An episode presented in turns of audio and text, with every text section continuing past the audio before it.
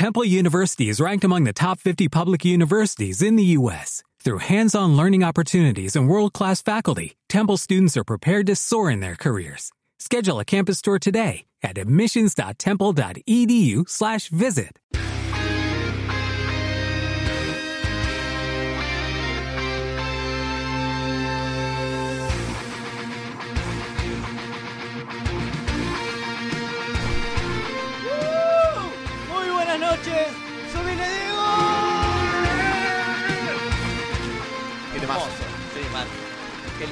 Muy buenas noches a este nuevo programa de esta nueva temporada de Héroes. No, es para seguir escuchando esto. Por Dios. Pero tenemos que llenar ese tiempo al micrófono. Exactamente, Robert llega porque odio conducir. ¡Ah! Eh, que Robert no está, que está llegando tarde otra vez, que lo hubiera imaginado. A mí me parece raro que no haya llegado Dani. Pero bueno, muy buenas noches, gente. Eh, acabo de golpear la mesa y ahora Vamos, he salido carajo. por los micrófonos. Eh, quiero hacerla rápido porque me quedo sin ideas, así que voy a empezar Ah. presentando a nuestro querido y amigo Sebas. Es como una papa caliente, ¿no? Pasar el tipo. Es tu problema. Chao. Hola Mati, ¿cómo andás? Así me manejo laboralmente. Oh, bien. Bueno, Muy argentino.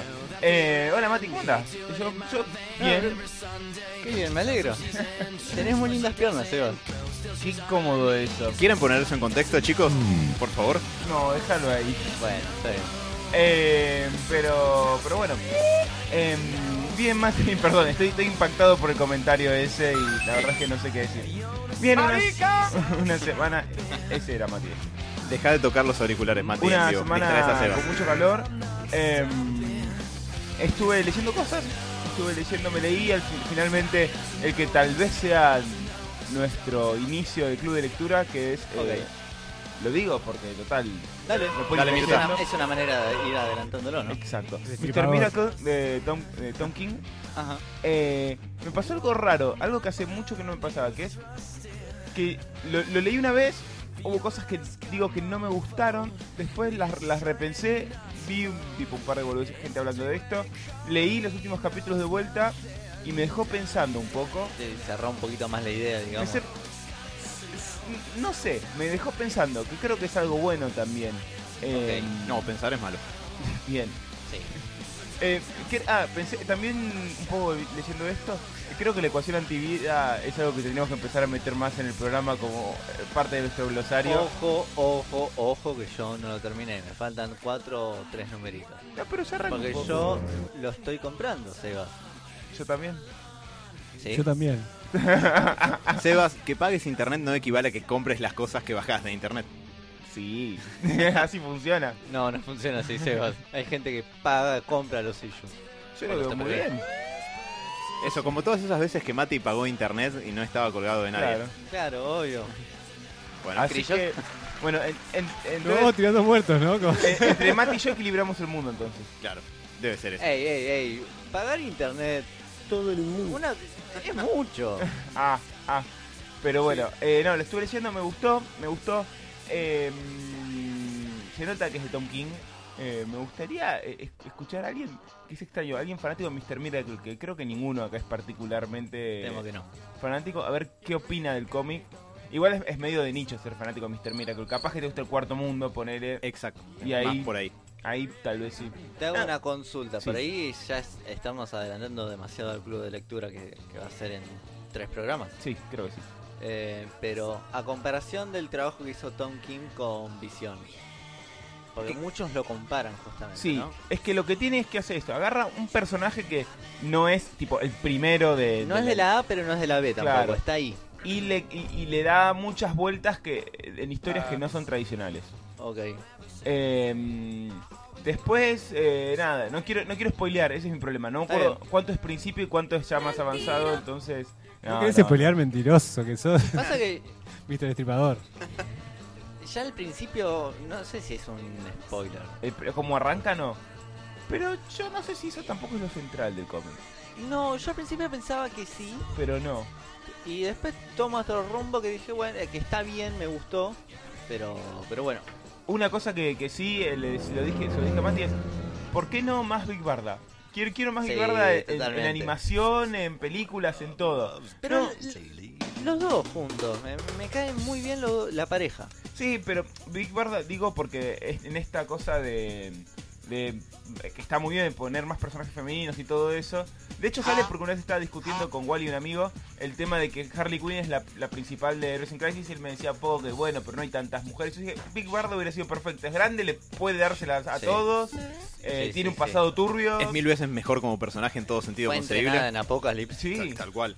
Eh, y bueno, y tiene esta cosa que a mí me gusta mucho que ya, primero que es re grosa porque fue entrenada en Apocalypse y es grosa y que además es gigante de tamaño Big Barda. Sí. Sí. Mide como un metro ochenta y pico más o menos. Y me encanta eso, tipo, a la hora de poner.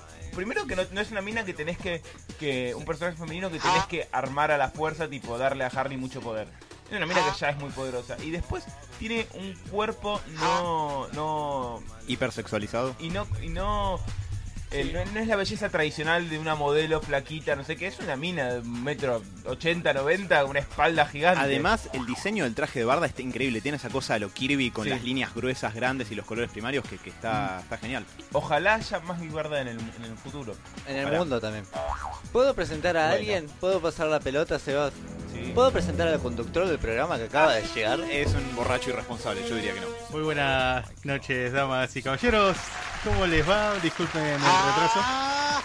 Eh, Estoy tuve un jueves matador. Matador. No, eh, la verdad que bueno, Ah. tu- tuve unos inconvenientes para llegar eh, al, al horario tarde acostumbrado. Así que llegué más tarde El todavía. horario tarde acostumbrado. Saliste tarde del penal, Robert. Más o menos. Eh, no, no, me tuve unos inconvenientes con el transporte público. Nada del otro mundo. El tema es que me No cargaste la sube. No, no, no, estaba todo, estaba todo listo. El problema es que, bueno, muchachos, tengo que ponerme lindo para venir acá. Porque es radio. Tirado, Robert. Sí, bueno, me tuve que bañar antes. Imagínate cómo estaba antes de venir para acá. Oh, Dios. Así que con miedo de tener como olor a humano de las cavernas, para así decirlo, necesitaba darme una ducha. Más que las cavernas hoy por hoy sería el olor de humano de, de los subtes. Claro. ¿no? Eh, decidí pegarme una ducha rapidísima, lo cual tardó mucho menos de lo que tardé en llegar acá caminando. Así Para, para, para, Ah, está. Sí, sí, del sí. para acá. Fueron Yo dije, cinco minutos, es pasarme por agua, un poco de jabón y listo. Salgo. Para el... Lástima, no tengo la teletransportación, pero... ok. Nada, disculpen una vez más eh, el retraso. Tengo... Igual no Yo se no te disculpo. Bueno, está bien, le pediré perdón a los demás. Bien dicho, Raven. Vos eh, lo vas a pedir cuando te golpee en el Dragon, En el Ball, Dragon Ball Fighters. Uh, Dale, yo estoy esperando el mano a mano, eh. Hay Yo que ya- poner fecha. Yo la otra vez. Eh, no, la otra vez no, el viernes. El viernes llegué a casa, me senté, me probé el matecito y yo dije. A entrenar. uh, personajes aleatorios, personajes aleatorios y dale que va, dificultad. Me- me ¿Tenés alguno me predilecto ya? ¿O, no- o es como adelantarle la táctica? Es delantarle. Me gusta, me gusta. Conociendo me gusta. a Robert, para mí es Picante, adelantarle. boludo. Bien, bien, copado, copado. ¿Puedo señalar Me algo respecto a este enfrentamiento? Mati, solamente es una observación al pasar, pero me parece que lo estás encarando como Vegeta y Robert es Goku acá. Está bien, me, me. Estoy entrenando con la gravedad aumentada. Mm, y no sé, fíjate. Viene con una como- M en como la Trunks, frente, ¿no? Trunks que no llega al nivel, ¿viste? Te- Y, No, eh, yo yo tengo lo banco a confianza Mati, Mati. ¿eh? Mati, la verdad, le, le, le pone ganas cuando, cuando juega con. Sí, puteo mucho, esas son las ganas. Le, le pone pasión, digamos. Sí, sí. Pero, Pero quiero no. el mano a mano, sí, sí, sí, sí. Ya tengo mis tres personajes. Y. Pero si va de manera aleatoria, dale. Buenísimo. Cuando quieras, eh, si querés en estos días, ponemos una fecha. para Hay que definir eh, cuántas peleas en todo caso. Sí, la verdad. Bueno, un poco eso, las 25. reglas, si van a hacer todas esas selecciones. No, reglas no. random. Reglas Uh, no. Como en la calle. No, no, reglas, reglas me refiero a que si Como vamos a hacer selección de personajes particular, un combate aleatorio, uno Uh, con selección de personajes. está tirando. Bueno, está bien. Igual, puerta. ojo al piojo, yo no tengo comprado ningún DLC, o sea, tengo los personajes No, está bien, básicos, básicos que viene Tranquilo, juego. no pasa nada. Yo tengo una pregunta. Sí, No. ¿Quién va a pagar el asado para que yo coma sin que yo tenga nada de Sí, riesgo sí, en esto en caso de que esta pelea... no, si vos querés participar también vas a tener que pelear. Eh, no, si querés Exacto. comer asado. no, Claro, no quiero el asado es para nosotros dos. Yo como la casa. ¿Y es el Budokai. Tenkaichi 3? Los boxeo a No, todos. ese, no, ese juego de Eh, puto no. pon el asado, pero ¿quién lo hace? ¿Ustedes saben hacer asado? ¿O No. lo hago yo y ahí pongo Yo mi no. parte y Yo me se lo que paga? Yo llevo la me madera. Si quieren puedo hacer el asado al horno, pero no, más que yo, eso. yo hago, yo hago asado. Perfecto, yo No, sé pedir tranquilo. asados. Se puede. Yo sé encargarlos, pero no, No, se hacerlos. puede, se puede. Sos No tengo sabe. tanta práctica como, como un hijo de asador de, debería, pero se puede. Ya fue, el padre de Robert hacer asado. Eh, eh, acá Dano tiene buena idea. Empanadita. Yo me anoto con la picada. Hola, Dani. Hola, Hola Dani. Dani, ¿cómo estás? ¿Todo bien ustedes? Qué raro que estás del otro lado del vidrio ahora. Es mi lado natural. Arrugás. De- Esa es la palabra. Arrugás. Dani en el país de las maravillas. Del Eh, otro lado del espejo. Para el que no sepa, cambiamos de, de estudio. estudio. Oh, Este es más grande, eh, podemos movernos Sí. y bailar. Pero el operador y a Dani qué los tenemos del otro lado de un vidrio antibalas, probablemente. Yo voy a re- admitir al micrófono que recién le dije a Mati que una gran eh, mejoría a este estudio sería que haya una puertita tipo de puerta de cárcel para que Diego nos pase un mate, pero Sí. no hay. Mal. En fin, muchachos, ¿qué les interrumpí con mi llegada? ¿Qué, qué estaban criticando? No, eh, el estimado Sebas estaba comentando que leyó el eh, Mr. Miracle de Tom King. Sí, sí. No, y bien, no quiero spoilear mucho más, pero está bueno. Eh, Les decía que es un cómic que hay que leerlo y dejar que, que- que decante un poquito. Pero nada, no quiero, no quiero sp- spoilear mucho. Estuve leyendo un par de cosas más, otros cómics. eh, estuve terminando Teen Titans Go, que yo la cuarta temporada la había colgado. Me, estoy- me reí mucho, mucho, mucho. Eh, el Robin metalero creo que tendrías que tenerlo vos en un avatar o algo, Alan. Muy bueno el capítulo. Hay como un capítulo de. En realidad son como cuatro partes que tienen que ver con el tema este de Cyborg de los 80, Sí, ese. Sí, pero él está hablando de otro capítulo. otro Ah. capítulo. Que van como al mundo Ay, del metal. Perdón, Y- pero es un embole esos, esos cuatro capítulos. Ya los dos primeros, bueno, está bien, pero ya el tercero o cuarto, bueno, cortala. Se pone muy meta lo- eh, la buena temporada, muy em, metaficcional. Empiezan a hacer chistes entre, entre las propias cosas que ya establecieron adentro de ellos. eh, bueno, no quiero- Hay un capítulo que están los... los creadores. los creadores, sí, sí. Por eso se mete. Y los que hacen las voces también. También, También. sí. Se pone muy postmoderno. Pero está, está bueno. Todavía no terminé, estoy viendo por arriba. Y voy a pasar la antorcha para no acaparar mucho. Buenísimo. Eh, ¿Quién no está presentado? Si no, vamos a directo. Alan, ¿cómo Tec- estás? eh, vos tampoco técnicamente estás presentado. Ya, pero- ya me presentó Mati, Muy bien. así que no te preocupes. Yo quiero que me comentes un poco de un cierto regalo que recibiste en estos días. Sí, eh, yo estoy muy bien gracias justamente Legales. eh, a eso. ¿Qué cosa? El regalo legal. Sí, Sí, no, sí, fue, legal, por fue favor. legal. Todavía no recibí nada ilegal. ¿Tienen algo ilegal para regalarme no me lo dieron? Sí, ¿Canutos? Está en una jaula. en la jaula, en el FBI.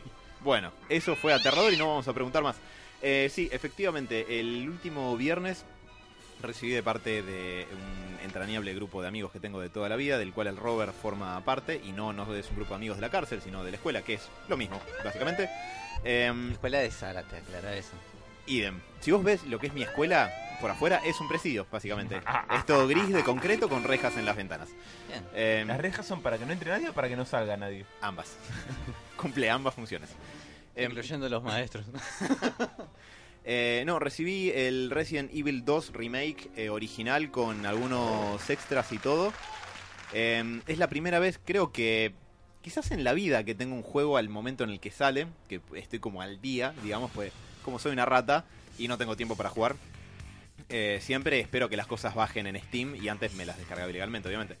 Eh, Una tradición que quizás no hayamos perdido todavía. Un poco Batman de tu parte. No, Batman hace mucha- muchas cosas ilegales, incluso robar información. Ah, Nunca pagó impuestos, Batman. aclaré. Ya, ya lo hablamos esto, pero. ¿Te pensás que el Batimóvil paga patente? El ju- Eh, bueno, nada, el juego, a ver, el Resident Evil 2 original para mí tiene que estar en mi top 3 de juegos favoritos de toda la vida y el remake este es eh, celestial. Es una hermosura, es el... Creo, no sé, creo que excepto por los juegos Arkham que se tratan de Batman, digamos, es lo que más disfruté en años en materia de, juegos. Eh, está increíble, me parece que como remake es excelente, tiene mucho del original sin ser idéntico. De hecho, los mapas están levemente cambiados y los acertijos también, entonces no es la misma experiencia. Pues yo te lo puedo pasar con los ojos cerrados al de Play 1 y este no es así y eso está muy bueno. Pero tiene el mismo feeling, tiene eh, como mucho de la estética que está respetado, eh, pero con la potencia de una consola de ahora o de una PC de ahora y no las limitaciones de una Play 1. Eh, se mantiene mucho el survival horror. Los enemigos son durísimos. Yo le estoy jugando en modo normal. Y un zombie en modo normal te lleva como 10 balazos. Muchas a veces mierda. a la cabeza. Pues estoy practicando para que todos sean headshot. Y me cuesta un huevo bajarlos igual. Consumen muchos, muchas municiones que te conviene guardarlas para los bosses. Porque me enfrenté a uno solo. Y le tuve que tirar lo que Trump le quiere tirar a Corea del Norte, más o menos. y de pedo lo, lo bajé. Es, es duro. O sea, es una dificultad que es eh, desafiante. No, no es tan zarpada que es prohibitiva. Po- Podría decir una dificultad de los juegos de aquel momento. Sí, pero... mm, ¿cómo decirlo? Algo que no convierte, digamos, a los zombies en unos maniquís de tiro al blanco. O sea, Sí, claro. algo complicado, algo que en grupo se genera un problema. O Igual- una situación de un verdadero horror survivor. Es que eh, justamente me parece que, que tenés razón en eso que dijiste, en que es como en los primeros, porque parte de lo de la joda de los primeros survival horror, como los primeros, los de Play 1, digamos, Silent Sí. Hill y Resident Evil, O sea, Lo- crisis. también, lo que tenían es que tenés que regular los recursos. No te sobran las municiones y no te sobran los ítems que te dan salud o en vida o energía. Entonces los tenés que administrar bien, no te puedes ir cagando a tiros con todo. Gol, como- eso es un buen gol, me parece. Y acá créeme que si le disparas a todo lo que se mueve, te cagas muriendo. Sí, no, Así pero nomás. está bueno eso. Pero en un momento de Resident Evil se había vuelto eso todo lo contrario. Tenías Sí, volvió un juego de bocha. acción. Sí, sí, de Sí. una. Ya, de, de hecho, el 5 prácticamente es Creo un que a juego de partir del acción puro y 4. El 4 ya es bastante de acción, pero Yo, me, yo me agarré de Resident Evil del 4 en adelante. Nunca pude jugar los anteriores. No, Yo rejugué los originales y ¿No, los- ¿no conoces El, el miedo de ser perseguido por Nemesis? No, pero Y saber que no lo vas a matar cabeza nunca. Te tengo piramidal, una buena sí. noticia. Parece que Capcom está apuntando a sacar el Resident Evil 3 antes de sacar el 8. sí, señor. Es que al 2 le está yendo increíblemente bien en ventas. Eh, Yo tengo mucho miedo porque a mí me pasa de que estoy leyendo Como muchas Seba. notas de mucho hype por este Resident- por este remake. Sí. Yo muy amigado no estoy con la franquicia, pero tengo ganas de comprármelo y decir a ver qué onda. Recomiendo que juegues Y eh, extraño todo en- mucho jugar- digamos todo en cronología como podés ahora, como- no como pudimos nosotros. O sea, arrancar con el 1, Arrancar con el 0. Y además, puedes arrancar con un cero que cagues. Pará, pará, no, no, no, esto te va posiblemente a gustar aunque sos Mati, así que no lo sé. Pero puedes arrancar con el remasterizado del 0, que se ve como un juego de hace 7 años, o sea, se ve dentro de todo bastante bien. Después puedes agarrar el remake del 1 remasterizado, que es del 2012, más o menos, que se ve muy bien. Y que es como la experiencia más Resident Evil pura y dura que puedes llegar a tener al día de hoy, parecido a los originales. Eh, y después puedes agarrar el 2. Eh, el 2, para mí, está como juego en general bastante bueno. Si Eso te sí. gustaba el 2 original, es un juego. Perdón, eso sí me interesa toda la historia. Si querés de saber la cómo arranca todo. No, no me O sea, interesa. Wikipedia.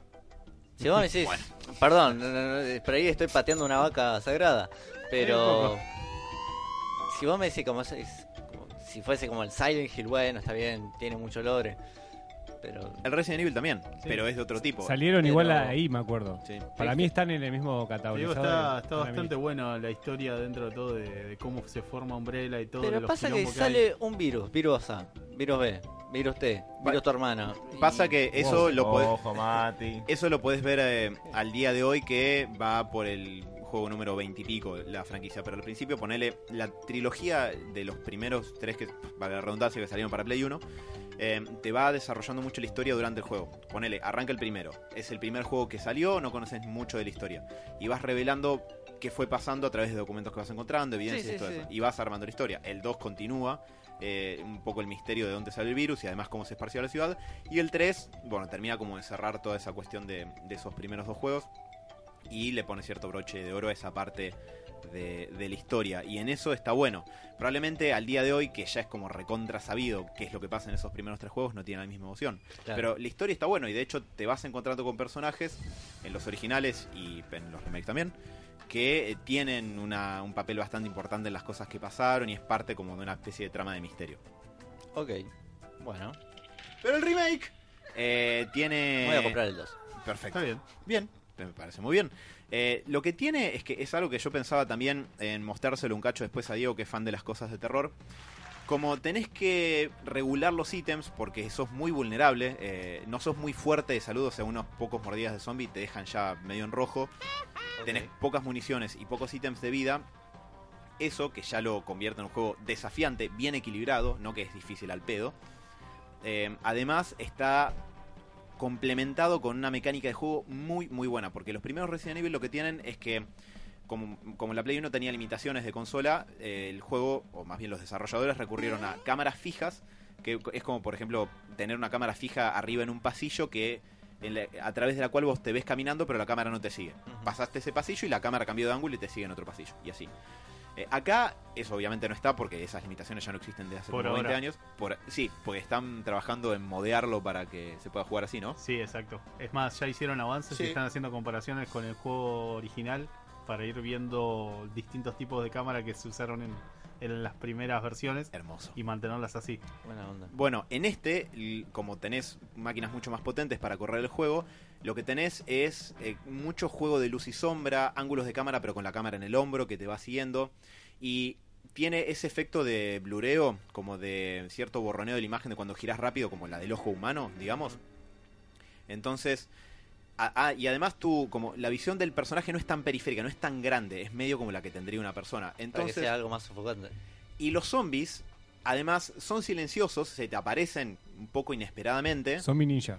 No tanto zombie ninja, pero porque los niveles, las pan- los cuartos están muy bien diseñados. Entonces no sabes si es un cadáver que está ahí o se va a levantar y te va a morder. O el mismo del sonido del soundtrack parece que siempre tenés zombies cerca y no hay ninguno a veces. Exactamente, y como sos tan vulnerable, tenés pocas balas y encima no estás totalmente viendo todo el entorno todo el tiempo, te da una sensación de vulnerabilidad muy, pero muy copada y que garpa mucho. Los pasillos son estrechos porque tienen como escombros y esas cosas.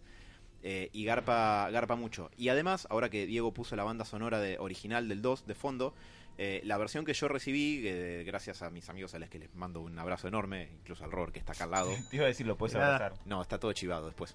Eh, pero eh, lo que tiene, la versión que yo recibí del 2 que tiene un par de extras, tiene algunos skins para los personajes principales, pero tienen opción para poner todo el sonido del juego con eh, los efectos y la música del original. De los menúes y de los lugares. Y eso garpa a morir, porque es súper inmersiva la música del, del 2. Y los sonidos son muy característicos, a mí me quedaron grabados a fuego en, en la cabeza. Y dentro de los trajes extras que tenés, Diego, hay uno que estoy segurísimo de que está inspirado en la primera apariencia que tiene Rick en The Walking Dead. Porque es un traje de sheriff, de sheriff de medio oeste norteamericano con el sombrero y la estrella. Posta, pero bien, Garpa. Para mí es está muy basado en eso y es idéntico. Bien ahí. Incluso te diría que hay una pequeña influencia de Walking Dead también en los zombies porque el zombie de Resident Evil original en la Play 1 sonaba muy gutural cuando te ponían los sonidos de fondo. Sí. Y viste que los de Walking Dead suenan más como si tuvieran la garganta rasgada y estuvieran como exhalando, ex- Sí. como hizo Robert ahí. Estos suenan un poco así también. Ah, bien eso, una ondita si te gusta Walking Dead ahí. Obvio. Sí, sí. En lo que, perdón, te, te cambio, pero me hiciste acordar como Sí. de Resident Evil que empecé a jugar a los de que me habían dicho Telltales. ¿Es? Ah, los Sí, juegos de Telltale, sí. El de Cthulhu. ¿Hay uno de Cthulhu ¿Hay de Telltale? Cthulhu? Increíble, boludo. Call of Cthulhu se llama. Es increíble. Lo Pará, jugué. pará, pará, pará. ¿Vos me estás diciendo? La llamada de. Boludo, Cthulhu. eh, no sé lo que es. Es increíble, chabón. Me estoy, enteran- me estoy enterando ahora, Seba tu culo. estoy googleando porque me interesa sabía que, mucho a sabía, Cthulhu. sabía que iba a salir uno que se iba a estrenar tiene para checo, así que después ¿Cuánto Checo, ¿cuánto ¿dónde se lo pedimos en madera. No me había enterado que había uno de Telltale. Sea, sabía que había uno de Hay un- Cthulhu a sí, por salir. En realidad ¿Ya capaz salió? no es Telltale, pero es ese estilo tipo eh, Ah. aventura gráfica. Pues yo la verdad que es la primera vez que juego. Por eso As- el checo me dijo que eran era ese estilo, capaz que no. Hace poco salió un juego que se llama La llamada de Cthulhu que, en- que te mete de, eh, Primera de todo persona, en, sí. la, en todo lo que es el lore de Lovecraft, Sí. pero es medio como un horror survival. Es más para resolver puzzles, Claro. de, de- destramando una Bueno, historia. es, es este- eh, creo que es este. Es este. Entonces no es Telltale, no es ese formato, pero es así. Sos el detective, pasa Sí, un asesinato. Sí, estamos Sí, hablando sí, de uno que salió hace poquito. Increíble. Me bueno, dijeron. a mí me gusta la aventura gráfica, son increíbles. No, me dieron malas críticas del juego, ¿eh? ¿Sí? Yo porque Uh. la verdad que hace mucho que no jugaba ese estilo de juegos que son básicamente aventura gráfica y me volvió loco. La verdad que me, me hizo saltar varias veces, de Mira, verdad. buena onda. mira, mira, mira. Estuvo bueno. Y A mí lo que me comentaron de ese juego es que meten a la... queda muy forzado todas las historias que que creó Lovecraft, entonces como que queda medio... Y te la chica un toque, sí, en ese También. sentido sí, te la chica un Y toque. que hay algunas cositas en el gameplay como que ya son imperdonables, como que el personaje se topa con una puerta y en vez de Muere. pasar por arriba se queda ahí caminando trabado, chocando Ah, se, contra la se puerta. traba un toque. Por sí, sí, ejemplo. puede ser, sí, sí, sí. Lo que me dijeron. Sí, sí, bueno, sí, eso, eso es verdad, sí. Por eso te digo, igual, yo te digo como que volví después de 8 años a jugar este estilo de juegos y fue como, wow. boludo. Claro.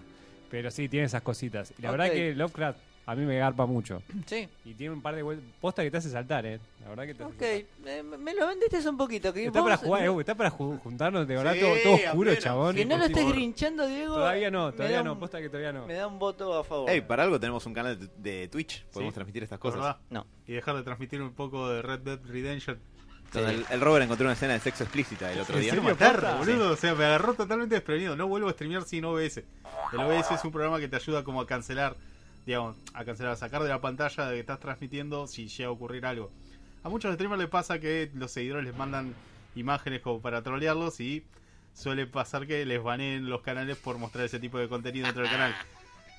Con el Red Dead Redemption no me venía pasando que, bueno, está bien, ah, estás en un viejo este, hay prostitutas, eso sí, pero dado que sos en la historia un padre de familia que, digamos, está tratando como de recomponer su vida después de haber sido un forajido, es como que no te da la oportunidad, digamos, de, de te- tentarte, ¿no? Con, con ese tipo de cosas. Al menos que haya mod, imagino que probablemente las hay- los hay. Pero siempre eso es como, como tratás de hacerlo correcto. Entonces no te metes tipo en burdeles y ese tipo de cosas. Es más, las pibas te hablan y vos medio como que Mm. no les prestás atención. La cuestión está en que vos vas a un momento a buscar a un conocido tuyo que es un revolucionario, que se supone que tiene pareja y todo. Y cuando abrís la Mm. puerta le está dando matraca dura y firmemente a una mexicana que está gritando Viva México mientras esto Amor está a la mexicana. Pero zarpado, o sea, tipo arriba de la mesa, así como, "Eh, eh, no, no, no. Y la mexicana no tiene nada en el torso. Claro, Claro. en realidad. Te tiene a otro mexicano en el torso. Sí. Es complicado, ¿no? Me agarró un mal momento así, totalmente desprevenido. Por suerte no pasó nada. Así que nada. No pasó estamos- nada y no nuestro te canal está salvo. levantaron. Ah, el canal, no te levantaron el canal. No, por ahí sí te salvo. No, no, no. Ay, Dios mío, no, no saben el cagazo me pegué. Tendría que haber puesto la imagen tipo de problemas técnicos de los Simpsons. Diego tiene esto a mano. Diego tiene todo a mano. YouTube. Tequila, tabaco y ron. Ah, no, tequila, tabaco y sope.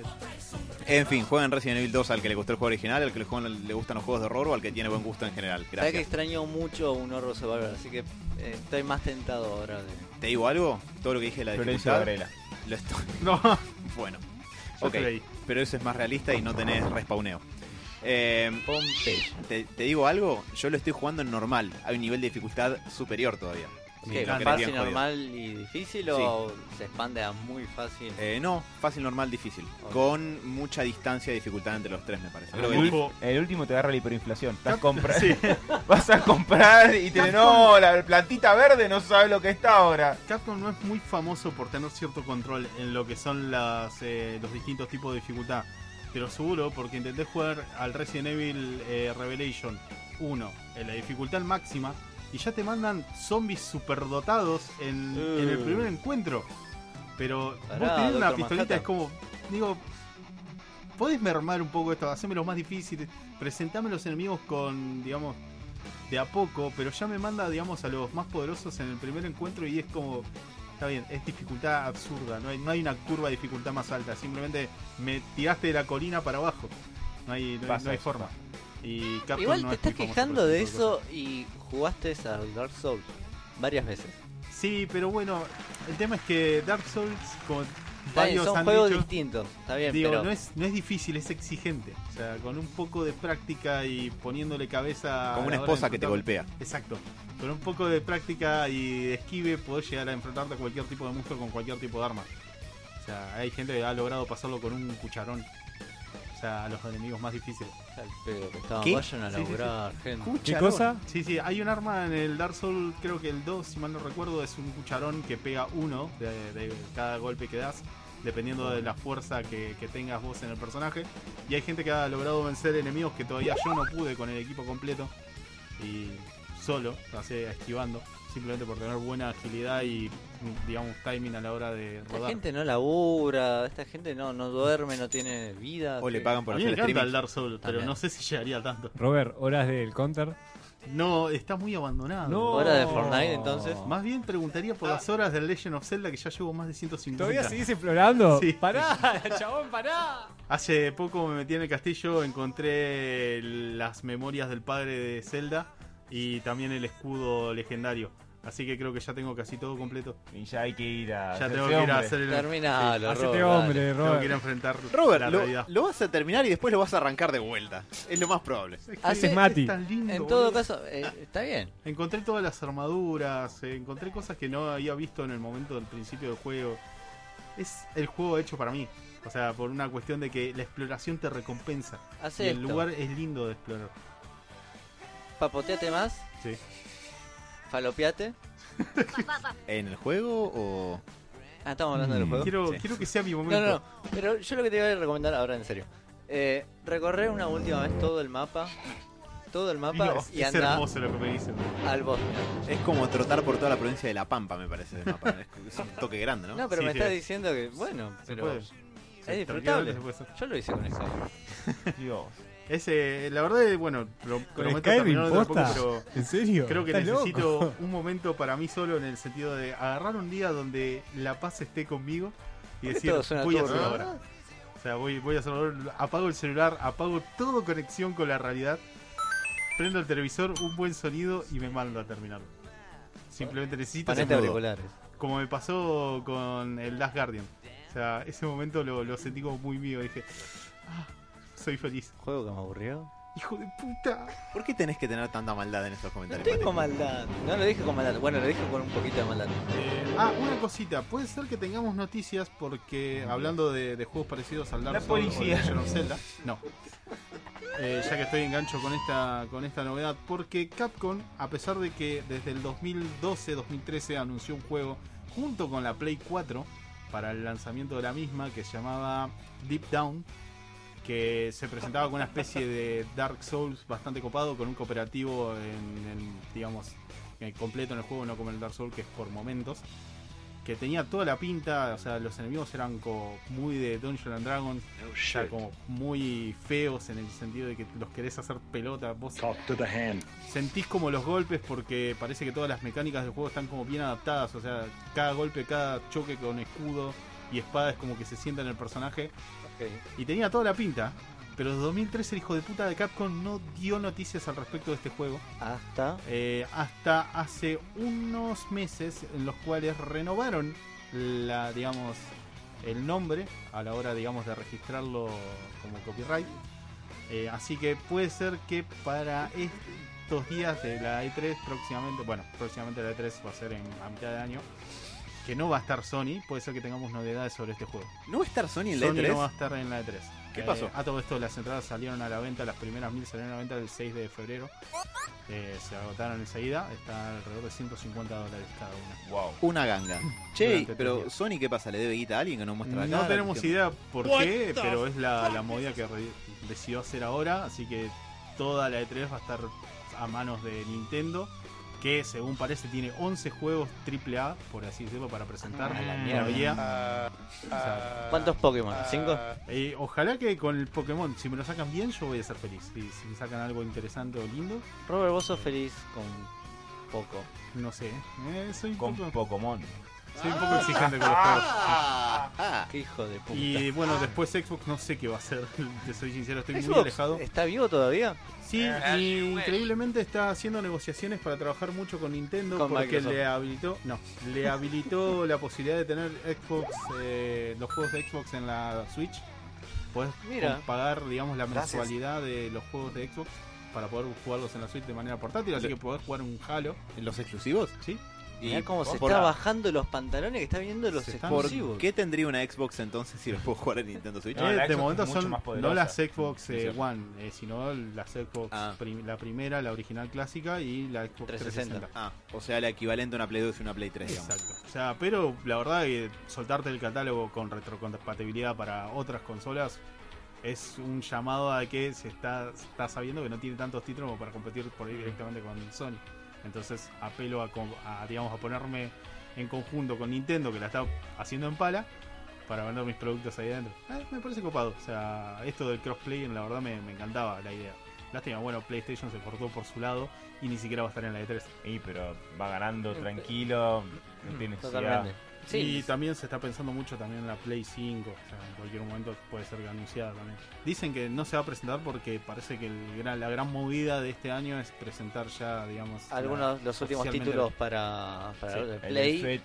Sí, y No, el juego de Kojima. pero yo tengo un Death gran Stranding. miedo. Sí. Sí. que ese juego, The Last of el Us mundo. 2 y Cyberpunk salgan para la siguiente generación. Van a salir para la 5, pero con una, una versión para la 4. por ahí.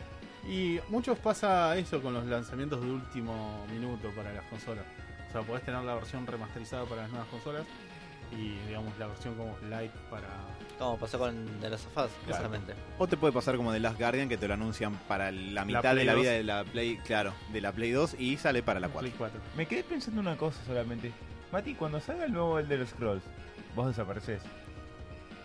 Estaba anunciado desde el- hace un año Un y medio, creo. Mati no emitió sonido, pero miró a lontananza como Como diciendo... viendo, viendo el horizonte con las montañas, dragones ¿Cómo sería volando. Mate con el nuevo diario del scroll? Eh, su cara decía, Sebas tiene razón, claramente. Literalmente va a, a, las dos, desaparecer. a las dos semanas aparece con barba blanca, boludo, diciendo... Estuve enfrentándome a un demonio de fuego y volví. No, no, no, no, creo que ya no voy tanto por ese lado. Si no, ya habría desaparecido con The Witcher. La verdad lo estás disfrutando. Puede ¿Lo ser. El The Witcher lo estoy agarrando. ¿Sabes cuál es el tema? The Witcher es un juego. A comparación de Skyrim, Skyrim me- pareció más pochoclero que The Witcher. Sí. En el sentido Sí. que The Witcher tiene mucha historia. Muy. Sí, en La Skyrim historia es bastante podés más caminar pesada. por ahí, vas bajando bichos y te chupa todo. Exactamente. Y no es un juego para decir, ¿qué tengo? ¿Media horita, una horita como para hacer algo? Como me encanta este tema, Diego. Eh, entonces, con tan poquito tiempo no se puede disfrutar. Y digo, bueno, me quiero. Hace falta sentarse más de cuatro horas. A todo esto, el, el juego este que te había dicho tiene más o menos esa estética y digamos e- esa jugabilidad. Y también, digamos, como para reforzar un poco esto que vaya a salir, es que las betas, las primeras betas cerradas se probaron en Japón en un evento. Así que el juego estaba listo como para sacarlo en PlayStation 4. Así que por ahí tenemos una nueva versión para un juego así de estilo medieval. Que en realidad no es tan medieval porque según lo que se había visto es como que ocurre en el futuro, pero tenés como viajes locos místicos al tiempo. pasado. Exacto. O sea, como redescubriendo viejas épocas, al, eh, digamos, alrededor de ítems que fueron encontrando, digamos, en una exploración. Yo no quiero cortar esta movida de videojuegos de RPG épico y todo eso, pero me quedan un par de cosas que no tienen que ver con eso y tienen Bueno, que ver con, otras cosas. Eh, tranquilo, yo por el lado gaming ya más o menos estoy. Eh, después, bueno, eh, la semana que viene les voy a traer un pequeño informe sobre la beta cerrada que estoy por probar el día de hoy del The Division 2. Que bueno, le voy a mandar un agradecimiento como les prometí a la gente de Play for Fun por, Gracias. por participar y entregarme la- la- el código. Bien, Robert. Así que bueno, la semana que viene, muchachos, tienen la, digamos, la pequeña reseña. Ah, perdón, una cosita. Hoy salió la noticia que en PlayStation Plus For Honor va a estar gratis. No está gratis siempre eso. Eh, estaba, digamos, En Origin. momento, Para ¿no? Seba sí. En Origin. Después lo pasaron también para descargarlo gratis en PlayStation. no si lo no nadie, me parece. Y ahora es como que lo están soltando de a poquito. O sea, la versión básica fue gratuita en un momento en Origin, se pudo descargar. Yo es más lo jugué un tiempo. Obviamente elegí ¿No es el aburrido ese juego? Me, me dio la impresión de. Es un juego de pelea con muy poca aventura. O sea, es como ganar las batallas para ir conquistando. tocar botón, tocar botón, tocar botón. No, no, tiene más estrategia por una cuestión de que las defensas, eh, los ataques y todo están programados, digamos, para que vos elijas si querés atacar por la izquierda, por la derecha, por arriba, hacer un esquive, una contra o ese tipo de cosas. Es mucho más complejo de lo que parecería. Mm. Pero la verdad está bueno el, digamos, el modo batalla en sí. Pero es un juego que requiere, digamos, que tengas un grupo de amigos para poder llevarlo adelante. Porque es un juego de bandos, en definitiva. Claro. Tenés los vikingos, tenés los samuráis, tenés eh, los caballeros, digamos, tradicionales, por así decirlo. Y cada uno se está, digamos, como armando su ejército para poder conquistar la mayor cantidad de tierras. Eh, esto se gana a la medida que vas ganando batallas en grupo. Y además eh, va sumando como puntos hacia el ranking general mundial que tienen los servidores de este juego para ver quién conquista la, la tierra media, por así decirlo. Hay que hacer una versión así, pero con partidos del conurbano, estamos todos de acuerdo, ¿no? Sí. Bueno, Las hordas de Moreno atacan, no sé, Florencio Varela. O no sé, los gremios y todo ese tipo de cosas. La Eh, gente- ella- ya- bomberos. Eh, está- ahí ya No. se pone más espeso, pero sí. No es más lejos de un juego de pelea. Eh, ¿Qué tan espeso? Bueno, no, no, no entremos en tema. Alan, Tengo cosas. Sí. Eh, Con esto cerramos. ¿Estás parte creciendo? Sí. 41 GB pesó el de Division 2. Ah, Eh, Me perforó la memoria de la computadora. Sí, caramba. bueno, Eh, pasemos a Tengo dos cosas. Puedo ofrecerles eh, Avengers o Liga de la Justicia. Liga. Bueno, eh, lo de Avengers igual es relativamente breve porque tiene que ver. es el teaser Sí. que salió en el Super Bowl. Exactamente. Eh, Sebas, Robert. Eh, yo me tiro más por DC, a ver, quiero ver qué hay novedades. Después, si quieren, discutimos un Mi poco qué voto es no lo que se sirve, mostró. como en la Argentina. Porque ya son dos contra uno. Bueno, Pará de, pe- pará de politizar todo el programa. Seba, ¿Qué ¿qué pasa hoy, boludo? está preparando su plataforma para este año. Sebas 2019. Por una Argentina hecha de madera. Campañas héroes. Eh, Que si no estamos hechos ya de madera, dale, Sí. sigue. Bueno, igual lo de Avengers lo puedo comentar al final porque la verdad es, es breve porque tuvimos un avance más bien breve, por suerte, porque no quiero saber nada de Avengers Endgame antes de entrar al cine. Tuve la misma impresión cuando vi el teaser ese. Que qué bueno que no nos muestran un carajo. Yo Claro, te juro sí. que escapo de todo lo que puedo. Veo alguna noticia de cualquier persona que especule o diga cualquier cosa sobre Avenger y voy. Por más que haya, no haya, hayan lolis. No, cualquier cosa me pueden poner en la pantalla. Me voy. Me voy. Sí, no quiero saber nada. ¿Recuerdan esa película de Avengers llena de lolis? ¿Qué, qué días locos fueron esos? Eh, bueno, les comento. Resulta que en los últimos eh, 10 días, de- hace un par de semanas más o menos, por algún motivo, eh, que es... No sé hasta qué punto es casual que algunas cosas se hayan dado medio en simultáneo. eh, obtuvimos todavía más información sobre cómo iba a ser eh, las aventuras en el cine de la Liga de la Justicia trazadas por el señor Zack Snyder, que como bien sabemos es Cierto, había leído, lo, lo vi, está, bueno, te dejo comentarlo porque la verdad está muy interesante. Gracias. Sí, la verdad, me... A ver, hay cierto interés, como cierta cuestión... Morbo, se Sí. llama Morbo. No es No, como pero- que no lo, no, no lo quiere dejar morir eh, Zack Snyder, está resentida Pero- o qué. ¿Dijiste resentida? Hagan sentido, una, de última, ¿saben qué? Hagan una versión, si tanto quieren sacar, digamos, como Que ponga la Iba plata a decir- Zack Snyder. iba a decir escarbar, escarbar el muerto, pero la verdad suena un poco fuerte dado la situación. Pero eso muerto Eh, ya Batman v Superman, la Liga. Pero, ¿por qué no hacer una versión animada? O sea, con las ideas que tenía Zack Snyder para Ah. ver, bueno, si tan buenas eran, hacerla con menos presupuesto, mandar a algunos dibujantes y simplemente expandir tu universo. Pero me parece que el lado de Zack Snyder es más el live action que el animado, que lo animado. No vamos a llegar a verlo animado, pero ahí les, Me- les comento algunos manotazos de lado que hay con... Perdón, no, me parece medio choto porque ah, hasta ahora con Nicolas Cage solamente teníamos la foto de vestido de Superman. Yo Ah. hubiera querido saber algo más de eso. Es bueno. que eso es lo que en lo que estaba pensando. Hay, hay cierta como curiosidad bastante peculiar alrededor de estas producciones que terminan no ocurriendo nunca, estas películas que al final no salen.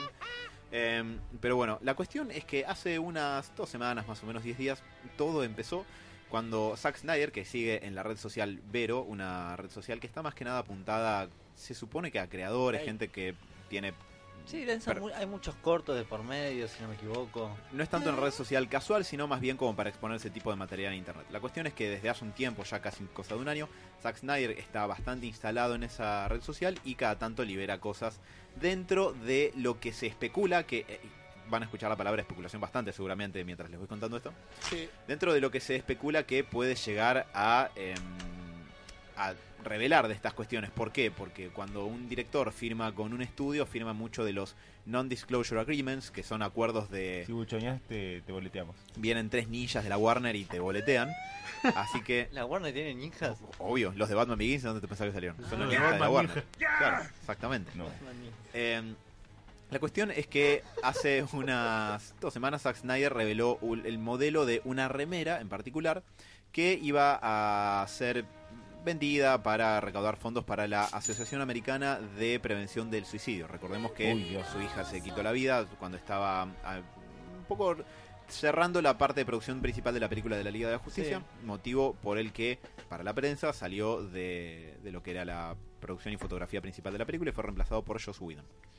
Bueno, la cuestión es que esta imagen en particular, o más bien esta remera, del lado de atrás tiene una frase de Joseph Campbell que dice, todos los dioses, todos los cielos, todos los infiernos están dentro tuyo. Y del lado de adelante tiene un gráfico que ahora se lo puedo pasar un ratito a Dani para que lo subamos porque es bastante interesante. Eh, y Superman chapando. sí, y dándose nalgadas, Y Marta filmando. obviamente, porque, hey, ¿por qué no? Eh, Tiene que estar Marta. Obvio, si no, no sería esto. La cuestión es que la imagen que está en el frente es una especie de árbol de la vida. Para el que no sepa lo que es el árbol de la vida, es ese gráfico que hay en la intro de Evangelion Sí, y en sí, muchas sí. partes en Evangelion, que es esta especie como de. ¿Cómo decirlo? Es un gráfico con varias esferas, un- más o menos 10. Bien ahí, Diego. El arbolito de Navidad. Dijiste Evangelion. Exactamente. Eh, conectados por eh, palabras que están en latín y ese tipo de cuestiones. Busquen Árbol de la Vida en imágenes Google y lo va a salir. Pero es una versión reducida de eso con logos de los personajes de la liga y algunas otras cuestiones gráficas dando vueltas por ahí. Ahora, la cuestión es que eso es una imagen bastante críptica que tiene como muchos mensajes eh, ocultos supuestamente para analizar. Cosa que los fanáticos de Zack Snyder, por supuesto, están haciendo contrarreloj. Eh, la imagen lo que nos muestra de- dentro de este árbol de la vida es la palabra aequitas en latín por arriba que quiere decir eh, equidad, equilibrio, pero también justicia y ese tipo de cuestiones. Y muestra una espada que tiene como en el pomo la S de Superman y que está bajando, o sea, está como apuntando hacia abajo y atraviesa. Primero pasa como por atrás de un globo terráqueo y atraviesa un símbolo de un omega que hay en la base. Y a su vez ese símbolo omega está siendo como atravesado por otras seis espadas laterales más pequeñas. O sea que Superman se clava a Darkseid. Exacto. Dios. Obviamente esto simbolizaría la, bueno, como la liga, las siete espadas serían la liga, la principal sería obviamente la de Superman, eh, a- derrotando al mal de Apocalypse, de, de Darkseid. Eh, el- lo que es el mango de la espada de Superman tiene una frase en latín que es, es catafileo, que es algo así como Ah. un gesto, sí, es una palabra en latín que se traduce como algo así como un gesto de cariño hacia algo. En este caso sería como Superman hacia la humanidad.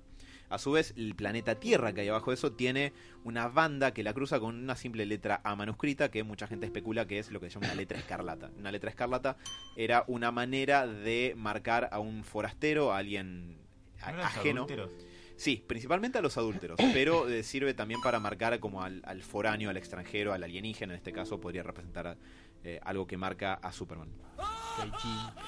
Eh, voy a acelerar un poquito las demás cuestiones porque la demás simbología no, im- no importa tanto. Hay símbolos que refieren a las Amazonas y Wonder Woman, otro a Aquaman y los Atlantes, eh, también a Flash y a, y a Cyborg. Hay un, hay un libro con dos cubos. Cyborg apesta.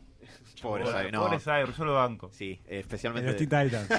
no, no, lo banco. Eh, hay un libro con dos cubos adentro que vendrían a representar como cajas madres y conocimiento, que es un poco lo que representa Cyborg. Pendrive. Otro, otro símbolo que es eh, una hoz de como de una parca eh, atrás de un reloj de arena que tiene como alitas al costado y las alas serían las alas de Hermes, que es lo que no, perdón, de Mercurio, que es lo que representa a Flash. Mercurio era la deidad griega que tenía alitas en las botas y por No, creo o Her- no, es Hermes. Hermes es el Hermes. griego, que Sí. es el mismo que Mercurio, que es el El- romano. claro. Eh, y que, por ejemplo, el Flash de la Golden Age, Jay Garrick, tenía el casco con alitas tipo Mercurio. Eh, que bueno, tiene un reloj de arena porque Flash, la muerte, el tiempo y la velocidad son todas cosas que se suelen entrecruzar, bla, bla, bla. La cuestión, y acá está lo importante y lo llamativo de toda la cuestión, es que abajo del símbolo Omega en el medio que hay, que pues, obviamente sugiere la derrota de Darkseid eh, Dice Marta. a través de la liga, no, Trump. hay un féretro, hay un cajón. El cajón tiene una letra W. Abajo del cajón con una letra W, simplemente eso, abajo está, de todos los símbolos de la liga, está justamente el de Batman. Un poco abajo del símbolo de Batman hay un triangulito donde hay lo que parece ser un feto que, hasta donde sabemos, no es un ingeniero. Pero No pare- tenés pruebas de eso. ¿Me estás diciendo que iban a hacer Final Crisis y iba a aparecer Damian Wayne? no te adelantes. Bueno, Un poco sí, pero no. Y de el cajón con la W, abajo el símbolo de Batman y abajo el bebé, lo que conecta el símbolo de Batman con el icono del bebé es algo que claramente parece un espermatozoide. Ah, perdón. Ahora, la cuestión es que la gente empezó a especular, bla, bla, bla, y Zack Snyder puede responder de forma limitada a esto. Así que hubo un usuario, cuyo nombre ya les voy a pasar a decir en un segundo, que Ah, Suárez. No, les juro que no fue. ¿Por qué hiciste esto? Bruce? Suárez. Yo no fui. Alan, Eh, sí, fue Alan Alonso. Wayne. Alan, ah, Wayne Suárez. Chávez. Eh, no, les comento. Hubo un usuario de, de Vero que intentó, eh, que se llama Eric M. Blake, vieron que no fui yo, le posteó a Zack Snyder su conjetura de lo que quería decir eso, lo que quería decir toda esa mm, simbología. Y le dice, bueno, para mí, eh, Lois concibe en la primera película de la liga, en la granja, cuando Superman vuelve de la muerte y... eh, spoilers para la película de la liga. Eh, y él se reencuentra con Lois en la granja y hablan de casarse y todo eso en el tráiler. En la película creo que ese, ese diálogo no tiene lugar. Cuando se vuelven a reencontrar... Aburrido. con- no, no, para, Pero, pero, pero para la película, no por vos. Ah, gracias. Igual, esto va a algo. Eh, ahí conciben, entonces se descubriría en la segunda película de la liga que Lois está embarazada. Y quizás recuerden la secuencia de este futuro apocalíptico donde la Tierra está tomada por Apocalipsis en Batman vs. Superman. Sí. Sí. Bueno, que aparece Flash desde el futuro y le dice a Batman en el presente, en realidad se lo, dólares. se lo dice... Sí, lo hubiésemos hecho caso. en- en- Te vamos a votar, Seba, tranquilo. Seba, ya tenés nuestros votos. Eh, en realidad se lo hizo en un sueño, lo cual es un agujero de guion, pero no importa. La cuestión es que Flash le dice, eh, Lois es la clave. Eh, tenés razón en temerle a él, supuestamente a Superman. Pero eh, Lois es la clave de todo esto. Me La- hiciste acordar de ese sueño, qué desastre, boludo. Ah, pará, pará, pará, pará. Vos, vos, pará. Eh, el que Lois sea la clave y que Flash se lo diga después de que Batman ve el futuro apocalíptico este donde la Tierra está conquistada por Darkseid. ¿Tiene que ser un ingeniero entonces? Sí. Quiere decir que para evitar ese futuro, Batman tiene que sacrificarse por Lois, o sea, habría un escenario hipotético, matar a Lois, ¿viste? Esto es lo que me dijo Flash. la marca con esa yerra de mierda con la que marca el universo y después la matan en la cárcel, claro. Eh, pero este usuario le dice, entonces Lois está embarazada a través de la segunda película de la liga y Batman la salva eh, como en una situación donde hay que elegir entre una vida y la otra. Batman se sacrifica por Lois, eh, ayudando a, a salvar al mundo. Y al final Lois da a luz y ella y Clark le ponen Bruce a su hijo. Zack Snyder le contestó con el icono de las manitos que están aplaudiendo, que es como lo máximo a lo que se supone que se puede tirar para decirle que su conjetura Oh, es exactamente.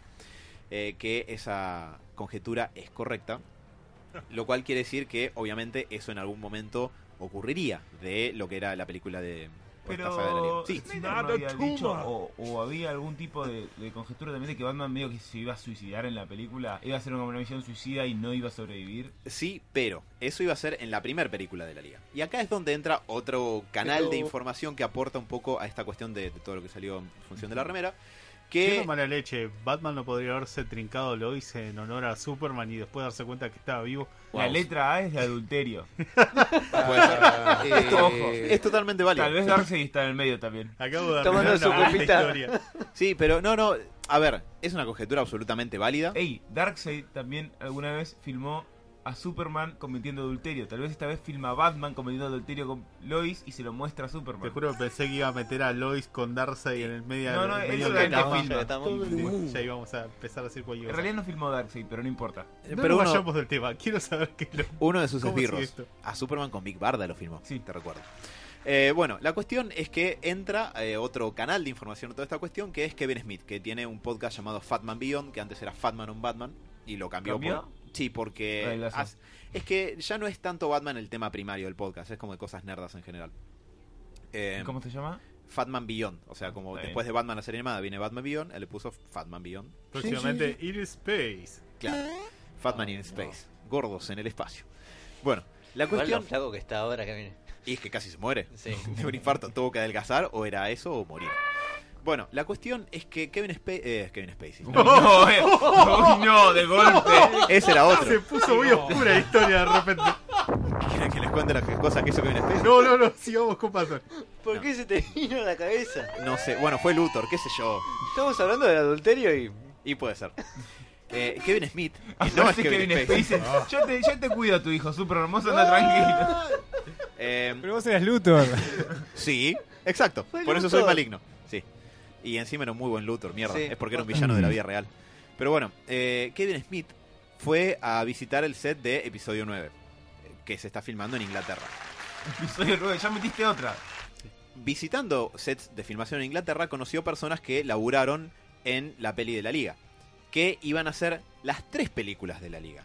No una, sino tres. Opa. Y, ahí vio storyboards dibujados por Jim Lee para las tres. ¿Por qué están, están las sopas, hijo de puta? Bueno, Tampoco, no sabía que te caía tan mal, pero está bien. Em, Perdón. resulta que eh, Jim Lee había hecho storyboards, de los cuales Jim- eh, Kevin Smith pudo ver unos cuantos, y, Y Kevin Spacey. y Kevin Spacey hizo otras cosas mientras tanto. Lo abrazó por detrás. dijo. Era el liniero. No. Exacto. Opa. Bueno.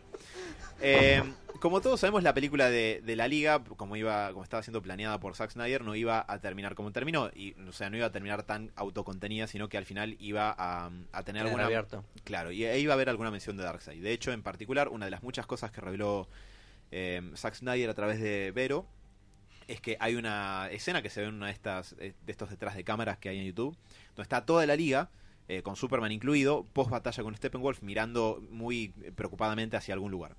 Zack Snyder había revelado que ahí lo que están viendo es un boom tube, que se abre un tubo boom, que para el que no conozca esas cuestiones del DC Universe, es una especie de agujero de gusano, que es tecnología de Apocalypse y Nueva Génesis, planetas muy avanzados, que se utilizan para teletransportarse de un lugar a otro en el DC Universe.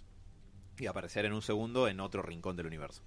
Bueno, acá, cuando en la versión de Snyder, cuando lo absorben a Steppenwolf y lo llevan todo cagado a piñas de vuelta a Apocalypse, la cuestión es que estamos escuchando la banda Steppenwolf, ¿cierto? Me imaginaba. Eh, la liga mira hacia dentro del Boom Tube y lo ven a Darkseid adentro. En la carita. Exactamente.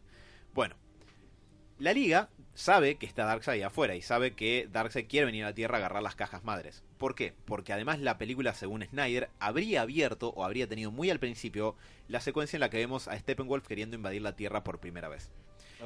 Ahí no hubiera estado narrado por Wonder Woman, sino que hubiéramos visto la batalla en acción. O sea, sin eh, narración, directamente la batalla sería lo que te está contando la historia. En ese punto, lo que quedó cortado por fuera de la película es un Darkseid más joven, ya en la Tierra, y que los mazazos que da Steppenwolf en el piso y que ah, crea unas rajaduras bastante particulares no serían simplemente rajaduras, serían posiblemente la ecuación de la antivida. Ah, ah, ah, ah. Por eso la Tierra estaba bastante en peligro. La ecuación de la antivida, para el que no lo sepa, es una ecuación eh, compuesta por términos abstractos que el que la utiliza puede someter absolutamente a- al que le cae la ecuación antivida encima porque lo convence de que la vida no tiene sentido y de que solamente hay que someterse a quien está utilizando la ecuación antivida como un arma. Es lo que Darkseid busca constantemente para someter a todo el mundo, ¿No es lo que se particularmente a la Tierra. como una de las armas más poderosas del universo DC? Sí, absolutamente. Eh, la cuestión es que, eh, no quiero perder el hilo, eso también está semi confirmado por Snyder porque eh, alguien le preguntó, che, ¿esto puede ser la ecuación antivida? Y él dijo, no, perdón, me corrijo. Alguien le dijo, esos eh, trazos en la Tierra de Steppenwolf no son cualquier cosa, ¿no? Y él contestó, do the math, como diciendo, hagan los cálculos. La gente especuló cálculo, ecuación, por lo tanto, ecuación antivida. ¿no? Es Para mí le están escribiendo un guion a Snyder Sí. que no tenía idea. Snyder está tomando nota y sí, era lo que yo quería. Esto vale oro. Pero eh, a todo esto, lo que se pudo enterar Kevin Smith es que más allá de esos cambios de la primera película de la liga, como la liga se entera de que está Darkseid en el espacio, eh, llevan la batalla a Apocalypse. Tratan de derrotar a Darkseid antes de que Darkseid llegue a la Tierra para conquistar todo. Recuerden que para este punto Batman había visto eh, la visión esa del futuro Sí. terrible gracias a la conveniencia argumental. Eh, Gracias. Y por cierto, su arco de misión suicida en la película de la Liga iba a ser que él estaba dispuesto a sacrificarse en la batalla final con Steppenwolf, porque dice, fui un ser humano tan horrible, me escribieron tan mal en la película anterior, que la verdad la única forma de redimirme es morir. Porque bueno, es lo que pasa cuando te escriben así de mal. Eh, pero O renuncio a ser Batman. también. Pero eh, la liga, como le dice, no, vos vales la pena, acordate que sos el que pone la guita. Claro, Sancito. Y por eso no se sacrifica, pero él iba, él iba dispuesto a matarse en esa película. La liga lleva la pelea a Apocalypse. Van a Apocalypse a pelear con Darkseid y esta película, la segunda, hipotéticamente terminaría como el Imperio contraataca. O sea, los buenos pierden. No solamente que pierdan, sino que Darkseid dice, así, ahora vengo yo y los voy a agarrar con los pantalones abajo. Entonces viene a la Tierra y la, la tercera película sería la visión que tiene Batman en Batman vs. Superman del futuro de la Tierra conquistada por Apocalypse. Entonces, en esa película, donde es algo muy parecido a algo que se ve una, en un arco argumental de JLA de Morrison que se llama Rock of Ages, eh, que te muestra que en un futuro Darkseid efectivamente conquistó la Tierra. Bueno, vas a ver que hay algunos pinceladas de, algunas pinceladas de eso. Eh, para poder defender la Tierra justamente de Darkseid, la única que les queda es que Flash pueda viajar al pasado, advertir a la Liga y un poco corregir la historia. Pero ya Saltos en el tiempo, se va. lo que a vos más te gusta. Pero parte de esto habría tenido cierto clímax en eh, esta situación donde está la vida de Lois en juego, porque Lois es la clave, es lo único que arraiga a Superman a, a la Tierra aparentemente y al ser un humano, lo cual está mal escrito.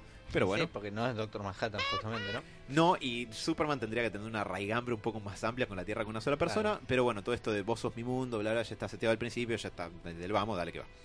Eh, Macarrones. pero sí, la manera de derrotar a Darkseid es que eh, eh, sería algo tipo Final Crisis, como vos habías dicho, Sebas, que en un punto pivotal de la trama, Batman se sacrifica salvando la vida de Lois, entonces ese futuro puede evitarse, Flash vuelve al pasado, corrigen todo, todos felices, Batman muere, pero Lois está embarazada de Superman y le ponen Bruce a su hijo. O sea, tendrías a Apocalypse, tendrías a Darkseid, la ecuación antivida, tendrías un montón de cuestiones del cuarto mundo y todo ese tipo de cosas. Pero hay que ver cómo es la ejecución, ¿no? Ah, iba a ser para mí muy mala, obviamente, pero a lo que voy es a que hubiera esa hubiera sido un poco la historia. Que yo al día de hoy digo, bueno, ¿cuánto más se puede revelar? ¿Qué sé yo? Capaz que en el futuro ya te, te saltan con Yo más ya cosas. estoy hinchado los huevos de esto. Bien, perfecto. La próxima Porque- vez me lo puedes decir No, no, no, antes de que lo no, diga no. Qué pelotudo.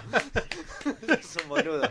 No, no. A menudo. Yo, no, no de vos, sino ¿Qué es esa mierda? del hecho de que Ya está, Zack Snyder. Ya, Obvio. ya pasó tu tren, maestro. Bueno. Ya la cagaste. Sí, pero hay mucha gente que no solamente dice que ese tren no pasó, sino que quieren como sacar ese tren del des- desguazadero donde está estrellado y prendido fuego, volverlo a subir en las vías y que sigan dando. Y ¿Qué? vas a tener. No, iba a ser un chiste muy negro. No, Vas a tener un tercito del horror. a lo que voy es a que si alguien está interesado en este tipo de cuestiones, me Pongan plata, muchachos. me- sí, bueno, eh, difícilmente eso resuelva algo, pero me encontré con un par de páginas bastante interesantes donde hay bastante información de esto. Hay una que se llama DC Films Hub, HV larga, donde hay gente que está pasionalmente abocada a que la salgan más detalles de la versión de Snyder a la luz, porque dicen que es un genio incomprendido, bla, bla, cosas con las que yo no estoy de acuerdo. Pero los tipos son increíblemente minuciosos Se viene el Patreon, pa. en analizar eh, imágenes, cachitos de escenas que se vean, lo que sea que salga a la luz. Eh, y hay análisis bastante exhaustivos, digo, al que esté interesado, la verdad esas páginas están muy buenas y uno de los principales eh, escritores de artículos de esa página es un chabón que tiene un canal en YouTube que es John Arring Garza, Garza con Z, como cualquier apodo de jugador de fútbol, Mm. eh, donde hay algunos algunas recopilaciones de material extra y escenas perdidas y, y todo ese tipo de cuestiones bastante, bastante interesantes. Eh, a mí esa visión de, de Snyder la verdad no me gusta. La versión extendida de Batman Superman es Snyder puro y me parece que está mal. Pero esta cuestión como de, de escarbar en películas que nos hicieron me divierte bastante, así que a mí me pega por, por ese lado. Para mí es un, para mí está bien que no lo hayamos tenido. No nos quemó a Sí. Darkseid y al cuarto mundo en el cine. A ver, todas las cositas que me fuiste nombrando me parecieron bastante interesantes. Pero considerando cómo venía la mano, Sí. no, gracias. Sí, sí, estoy totalmente de acuerdo, pero me pareció muy interesante Gracias. para dónde iba la cosa, porque se empezó a hablar mucho en estas últimas dos semanas de la visión de Zack Snyder para su gran arco argumental de Superman en la Liga en cinco películas. Y yo decía, ¿cuáles cinco? Si había cuatro, The Man of Steel, Batman vs Superman y dos de la Liga que se habían anunciado. Sí. Bueno, pues de la Liga iban a ser tres, iba a ser una trilogía Además, y eso. un problema hubiera sido que, como si se hubieran quemado Darkseid y hubiera quedado medio rengo al lado de Thanos, que le está yendo muy bien en la película, y hubiera sido, eh, pero ese, ese Thanos falopa, y claramente no es un Thanos falopa. Eh, Thanos es la copia de estaría bueno guardarlo un poco. Ya sabía que lo Hay gente que va a Sí, esa No. frase. Eh, no, no, Jim Starlin, el creador de Thanos, Sí, lo admitió, lo así que... admitió. Pero hay gente que no lo admite. Es obvio, claramente. quiere. Es muy Pero obvio. estaría bueno que lo guarden un poco en el freezer para que, no sé, cuando tengan un poco más de idea de qué carajo quieren hacer, salga bien. Sí. Yo ya me rendí, vuelvo a decirlo, yo ya me rendí. O sea, ya está. eh, Dejemos que pasen 10 años y que arranquen de cero con estas películas. Lamentablemente. Eh, Igual no va a pasar, ¿eh? A O mí sea, me encanta Henry Cavill como Superman, me encanta Ben Affleck, aunque se, le hizo para- le dieron, se lo escribieron para la mierda. Me parece Uh. genial, pero no. No, está. no, estoy, estoy de acuerdo, estoy totalmente de acuerdo. Pero igual la Warner va a seguir haciendo películas porque a Wonder Woman le fue bien, a Aquaman le fue bien. Aquaman, boludo, dejate de joder. Bueno, pero el estudio quiere hacer guita y ganó guita. Ya está. Ya está, Ah, como Marvel, déjese joder, boludo. Eh, pero bueno, eso, eso era lo que les venía a traer. Lamento que te haya arruinado tanto la noche, Mati. Sí, gracias. Disculpame. Después Eh, eh, quiero pasar algunas otras cositas. También había leído yo sobre los Green Lantern y su aparición en todo eso. Ah, sí, sí, iban a aparecer. eh, Vieron la, perdón, muy breve, la escena de, En la de. Alfred, batalla. de qué Ah. bueno que llegaste, esperemos que no llegues demasiado tarde. Sí. Iba a ser la introducción de los Green Lanterns que iban a tener una un papel mucho más pivotal en la Liga de la Justicia 2 y 3. Mirá vos. Alfred le iba a estar diciendo eso a un Green Lantern. Sí. De hecho, supuestamente, eh, supuestamente había esa escena está filmada con luces verdes arriba de, de Jeremy Irons porque iba a ser cuando se encuentra con los primeros Green Lanterns que por algún motivo iban a buscar a Batman. Pero bueno. eh, Ya, cerramos. igual esto no es un invento, eso lo dijo, Kevin, lo dijo Kevin Smith que se lo dijeron los chabones que elaboraron en la primera parte de, de la le, le dieron, le vendieron fruta y el chabón compró. Es fruta Puede ser, lógica. pero es fruta que está comprando todo en internet y nosotros no somos excepción. Claro. Nosotros te lo contamos. Si es verdad o no, queda a tu criterio. Así que bueno, eso. Papá Noel. Eh, a mí me divierten este tipo de cosas. De hecho, algún día podría hacer una columna de películas que nunca se hicieron de este tipo de cuestiones.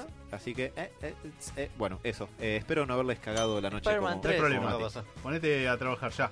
Ok, Necesitamos informe para la semana que viene. bueno, En dos horas. ok, Para ayer. bueno. Nos vamos a Gracias. un corte. Nos vamos a un corte. Diego, nos, nos vamos a ir con un temita del señor Bruce Wayne. Eh, sí, el Resident Evil 2 me hizo pensar en el terror y eso me recordó este tema llamado Vincent Price de Deep Purple. Ya volvemos.